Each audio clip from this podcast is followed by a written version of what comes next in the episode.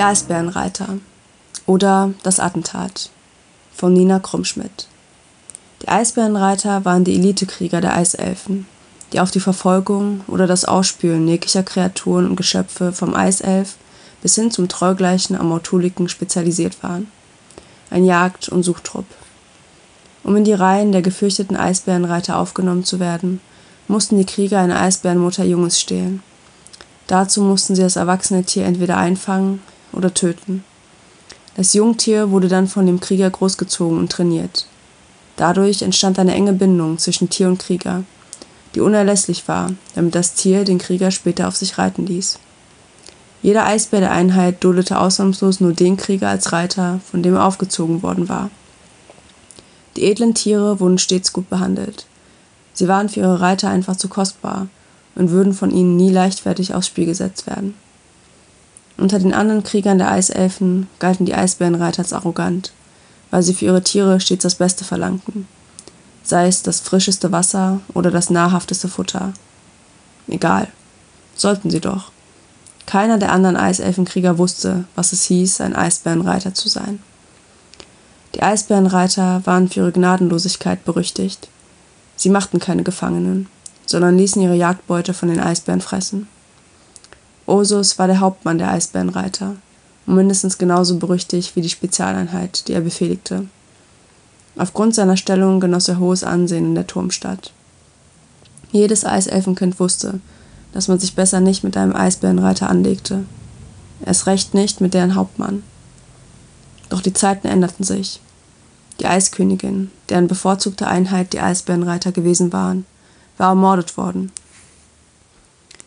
nun hatte der machthungrige Lotushexer Kagor die Herrschaft an sich gerissen. Er regierte mit noch größerer Härte als die Königin. Kagor bevorzugte die Elite-Ritter der Schwarzen Garde, die Krieger des Schwarzen Drachen. Die Eisbärenreiter verloren zunehmend an Ansehen und Einfluss. Die Eisbärenreiter behandelte er wie Hunde, denen man Befehle wie Such, Hol und Bring gab.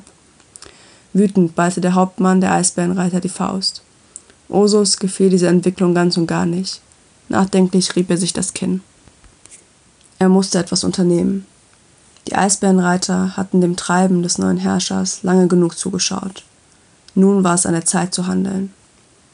In der Turmstadt galt jetzt nur noch das Wort des Lotushexers. Kagor duldete keinen Widerspruch, sondern forderte absoluten Gehorsam. Kagors Befehle mussten stets befolgt werden. Missachtung wurde rigoros bestraft.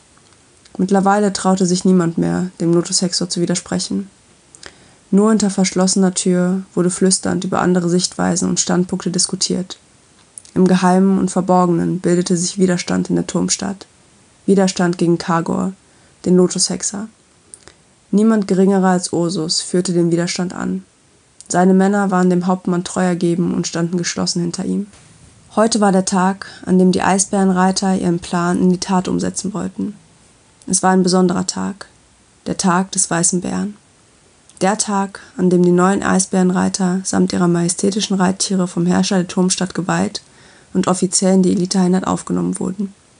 Gleich war es soweit.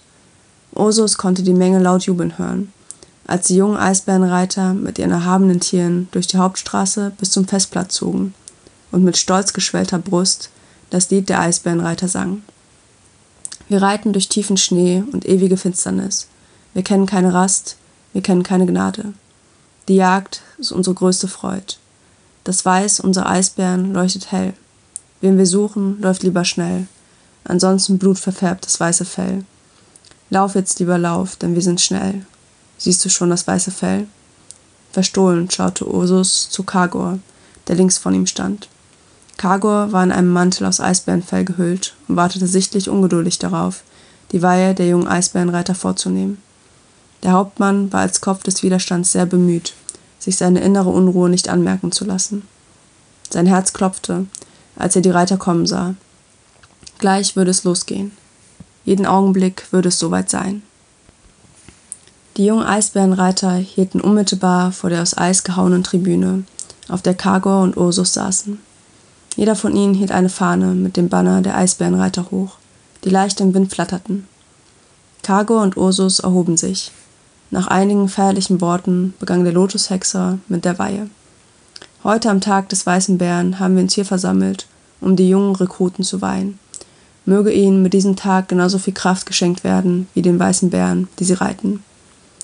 Osos Nerven waren bis aufs Äußerste gespannt. Ungeduldig starrte er in die Menge vor ihm. Jeden Augenblick würde es geschehen. Da, er konnte sie sehen, direkt vor ihnen. Das Herz des Hauptmanns raste wie wild. Es hatte begonnen. Mörder! Ihr seid eures Amtes nicht würdig, Verräter! Eine in einem schwarzen Umhang gehüllte Gestalt war aus der Menge hervorgetreten. Hinter ihr standen weitere in schwarz gehüllte Personen. Nimmt dies, Lotushexer! Alle warfen kleine Lederbeutel auf Kagor. Lederbeutel, die mit frischem Jedi-Blut gefüllt waren. Die Attentäter waren im Werfen geübt, so dass keiner der Beutel sein Ziel verfehlte. Dann war es vorüber. Alles ging rasend schnell. So urplötzlich, wie sie aufgetaucht waren, so schnell und plötzlich tauchten die in schwarz gehüllten Attentäter allesamt in der Menge unter und verschwanden unerkannt, nachdem sie ihre schwarzen Umhänge auf ihrer Flucht achtlos weggeworfen hatten. Der Lotushexor stand auf der Tribüne und war über und über mit dickflüssigem Yeti-Blut besudelt, das an seinem Mantel klebte. Die Eisbären, die alle unmittelbar vor der Bühne standen, witterten das Yeti-Blut und sträubten instinktiv das Fell. Grimmiges Knurren warnte Kagor, den vermeintlichen Yeti Abstand zu halten und zu verschwinden. Der Lotushexor, der an das Hofleben gewohnt war, verstand die Warnung der Eisbären allerdings nicht. Bringt mir die Attentäter, sofort. Ihre unerhörte Dreistigkeit muss bestraft werden. Und vor Zorn hochrotem Kopf wies Kagor den Männern seiner schwarzen Garde lautstark und wild gestikulierend an, die Attentäter zu verfolgen. Er wollte sie für ihren Frevel in aller Öffentlichkeit hinrichten lassen. Und das am liebsten sofort. Die schwarze Garde verließ die Tribüne und marschierte los. Kagor war allein. Er hatte seine Leibwache gerade eben selbst weggeschickt. Alles verlief nach Plan. Ursus musste ein schadenfrohes Grinsen unterdrücken. Der Lotushexor kannte sich nicht mit den Eisbären aus und wusste nicht, was er da gerade tat. Eisbären waren Raubtiere und keine zahmen Reittiere. Die hektischen Handbewegungen und die lautstarken Befehle ließen Kagor in den Augen der Eisbären aggressiv erscheinen. Sie fühlten sich von ihm zunehmend bedroht. Die Tiere wurden immer unruhiger. Ihr Knurren ging in ein Brüllen über. Und dann geschah es. Die von Angst getriebenen Eisbären warfen ihre noch unerfahrenen Reiter ab, indem sie sich zu ihrer vollen Größe aufrichteten und stürzen sich dann auf den Lotushexor, den vermeintlichen Yeti. Die Bären, Hilfe, die Bären denen durch. Cargo wusste nicht, wie ihm geschah, alles ging so schnell. Die vor Angst rasenden Eisbären zerrissen ihn, ohne dass irgendjemand hätte eingreifen können. Laute Rufe und entsetzte Schreie. Die Menge wich erschrocken zurück. Alle hielten Abstand. Niemand wollte den wild gewordenen Bären zu nahe kommen. Auch Ursus wich zurück. Er hätte auch nichts mehr für den Lotushexer tun können, selbst wenn er gewollt hätte. Sein Plan war aufgegangen. Alle würden Kagos Tod für einen schrecklichen Unfall halten. Die Eisbären waren durch den Blutgeruch rasend geworden und ihre Reiter hatten die Kontrolle über sie verloren. Schrecklich, in der Tat. Letztendlich jedoch nur eine Verkettung unglücklicher Umstände. Niemand würde das Ganze als von langer Hand geplanten Mord an dem machtbesessenen Hexo erkennen. Die frisch geweihten Eisbärenreiter waren natürlich eingeweiht gewesen. Sie hatten ihre Tiere drei Tage lang absichtlich nicht gefüttert, um sie noch reizbarer und aggressiver zu machen. Auch die in schwarz gehüllten Attentäter gehörten zu Ursus Leuten. Sie hatten die Lederbeutel mit Yeti-Blut gefüllt und sich unter die Menge gemischt. Normalerweise bewohnten die Jedis die Berge und kamen den Eisbären nicht in die Quere. Doch die Yetis waren schon vor geraumer Zeit von ihren Bergen hinabgestiegen, da die Bedingungen dort aufgrund der ewigen Finsternis selbst für sie zu hart geworden waren. Nach und nach waren sie in das Territorium der Eisbären eingedrungen machten den majestätischen Tieren die Beute streitig. Eisbären und Yetis waren zu erbitterten Konkurrenten geworden. Die karge Landschaft in dem Territorium bot nicht genügend Nahrung für gleich zwei Spitzenräuber, am oberen Ende der Nahrungskette. Beide Spezies bekämpften sich bis aufs Blut. Manchmal drangen die Yetis auf ihren Beutezügen sogar bis an den Rand der Turmstadt vor. Die Eisbären der Eisbärenreiter waren daher darauf trainiert, Jedis zu töten, wenn sie es wagen sollten, auf ihrer Suche nach Nahrung in die Stadt einzudringen. Diesen Umstand hatte sich Ursus bei seinem Plan zunutze gemacht, und es hatte funktioniert. Das Attentat auf den Lotushexor war geglückt. Der Hauptmann der Eisbärenreiter war zufrieden. Wieder einmal hatten seine Männer bewiesen, dass ihre Loyalität nicht dem jeweiligen Herrscher der Turmstadt galt, sondern einzig und allein dem Wohl der Turmstadt und ihren Bewohnern. Die Eiskönigin hatte das trotz ihrer Grausamkeit und Härte verstanden und die Eisbärenreiter respektiert, Cargo aber nicht. Deshalb war der Lotushexer nun tot. Langsam verließ Ursus die Tribüne, deren Eis sich mittlerweile blutrot verfärbt hatte. Der Hauptmann der Eisbärenreiter hoffte, dass der zukünftige Herrscher der Turmstadt klüger als Cargo sein würde. Wenn nicht, dann würden die Eisbärenreiter wieder zur Stelle sein. Das war gewiss. Ihr Lied würde noch lange erklingen. Ihr hörtet Die Eisbärenreiter von Nina Krummschmidt. Gesprochen von Tegesi Brechane. Eine Produktion von podyssee.de.